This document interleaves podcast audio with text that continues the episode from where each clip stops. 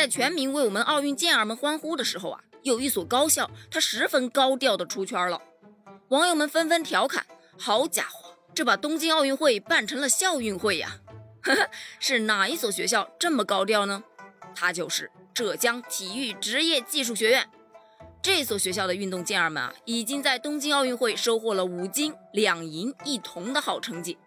当你打开他们的官网，你会发现，整个版面被奥运奖牌给霸屏了，还打什么招生广告？这就是最好的招生广告。首先呢，七月二十八日，在东京奥运会男子举重七十三公斤级的比赛中夺得金牌的石智勇，就是这所学校重竞技系的。七月三十日，东京奥运会男子两百米个人混合泳决赛，汪顺夺金，他还打破了亚洲纪录，他呀就是这所学校游泳系的。七月三十日，羽毛球混合双打决赛，两队中国组合巅峰对决，王懿律、黄东萍最终二比一夺冠，郑思维、黄雅琼呢获得了亚军。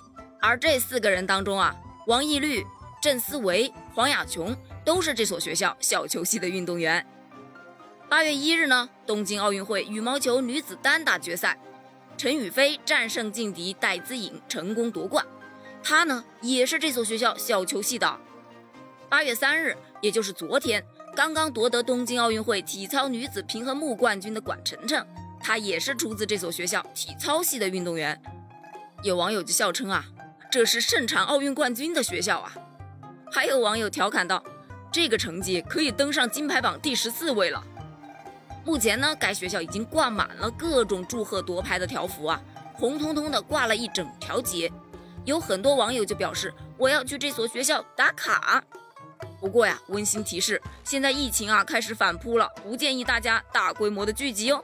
关于这件事，你怎么看呢？